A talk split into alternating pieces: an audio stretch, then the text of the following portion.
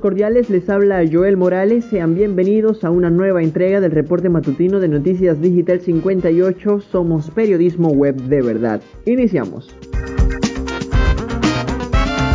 Repasamos el acontecer informativo nacional. Venezuela agregó 1.425 nuevos contagios de la COVID-19.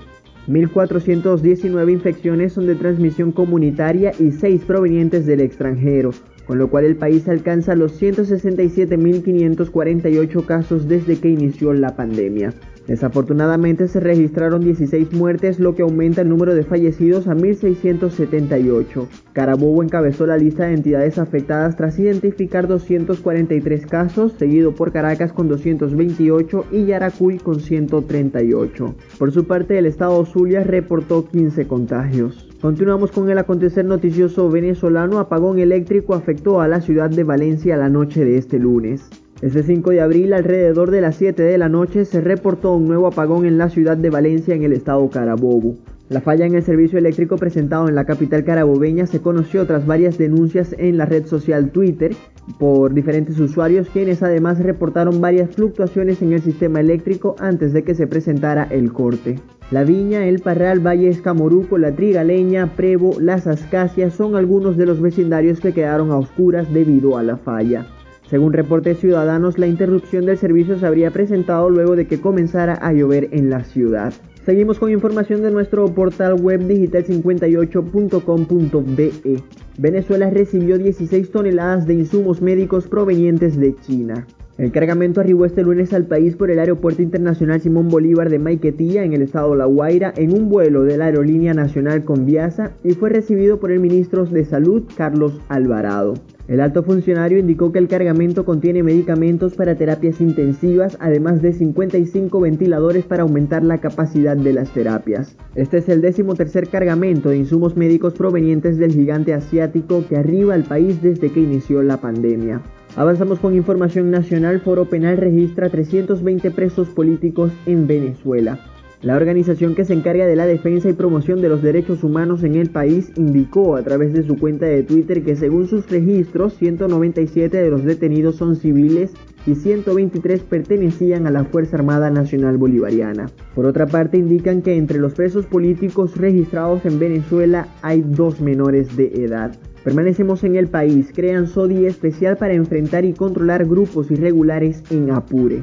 Una zona operativa de defensa integral especial temporal fue creada para operar en tres municipios del estado Apure con el propósito de enfrentar y controlar a grupos guerrilleros colombianos que actúan en la región. Los municipios que serán teatro de operaciones de esta SODI son José Antonio Páez, Muñoz y Rómulo Gallego, según informó el ministro para la Defensa General en Jefe Vladimir Padrino López. El jefe militar añadió que esta circunscripción establecerá medidas de tráfico terrestre, aéreo y acuático en los tres municipios, además de regular las que ya existen.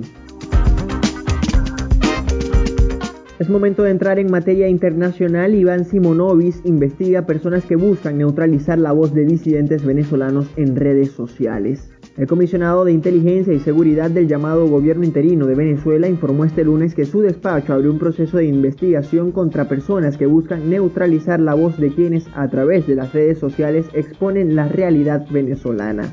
Simonovic expuso los nombres de 15 sujetos que ya están siendo investigados por supuestamente pertenecer a este numeroso conjunto de gente, aparentemente formado por el gobierno venezolano para silenciar la disidencia. Continuamos con información del Caribe. Condenan a 17 venezolanos en Trinidad y Tobago por entrada ilegal al país.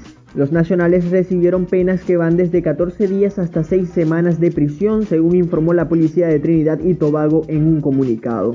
Los guías del grupo, identificados como Eliomar Daniel Malalu Sotoyo y Johansson José Jaime Escarpios, fueron acusados adicionalmente por ayudar a incitar a los demás a entrar ilegalmente en el país caribeño y por conducir un vehículo de motor sin el permiso correspondiente.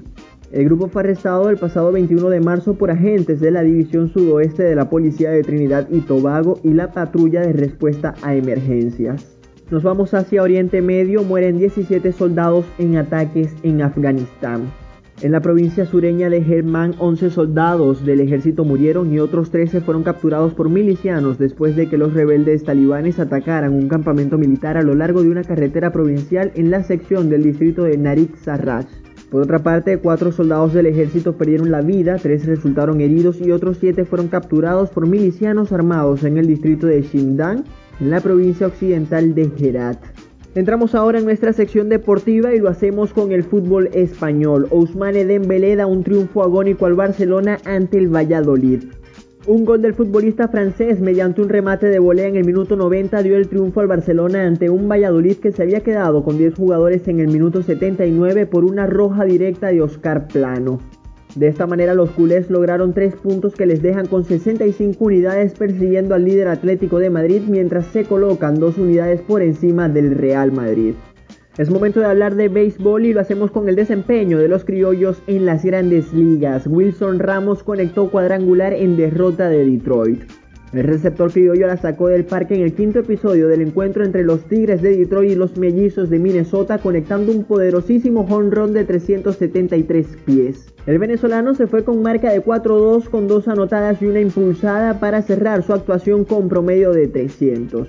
Por otra parte, Miguel Cabrera tuvo una mala tarde en la que cerró con marca de 3-0. El partido acabó con victoria de 15-6 a favor de los mellizos. En otros resultados de este lunes en la Gran Carpa, Yankees de Nueva York derrotaron 7-0 a los Orioles, Red Sox se impusieron 11-2 ante los Rays, Phillies vencieron 5-3 a los Mets, los Azulejos ganaron 6-2 a los Rangers de Texas. Nos vamos con el mejor baloncesto del mundo. Suns lograron victoria cerrada ante los Rockets. La noche del lunes el equipo de Phoenix se impuso 133-130 sobre el quinteto de Houston. Devin Booker lideró la ofensiva de los ganadores con 36 puntos anotados en la noche, además de contribuir con 6 rebotes y 6 asistencias. Ahora los Suns se ubican segundos en el oeste a dos juegos y medio del Utah Jazz, además de liderar la división del Pacífico. Repasamos otros resultados de la jornada. Cavaliers vencieron 125-101 a los Spurs. Pistons apabullaron 132-108 al Thunder. Mavericks lograron victoria de 111-103 ante el Jazz. Y los Nets derrotaron 114-112 a los Knicks. Nos despedimos recordándole que estas y otras informaciones usted puede ampliarlas en nuestra página web digital58.com.be y si desea mantenerse informado síganos en nuestras redes sociales como arroba digital-58 y suscríbase a nuestro canal de Telegram. Ponemos fin a este reporte matutino, narró para ustedes Joel Morales. Somos Noticias Digital 58, periodismo web de verdad.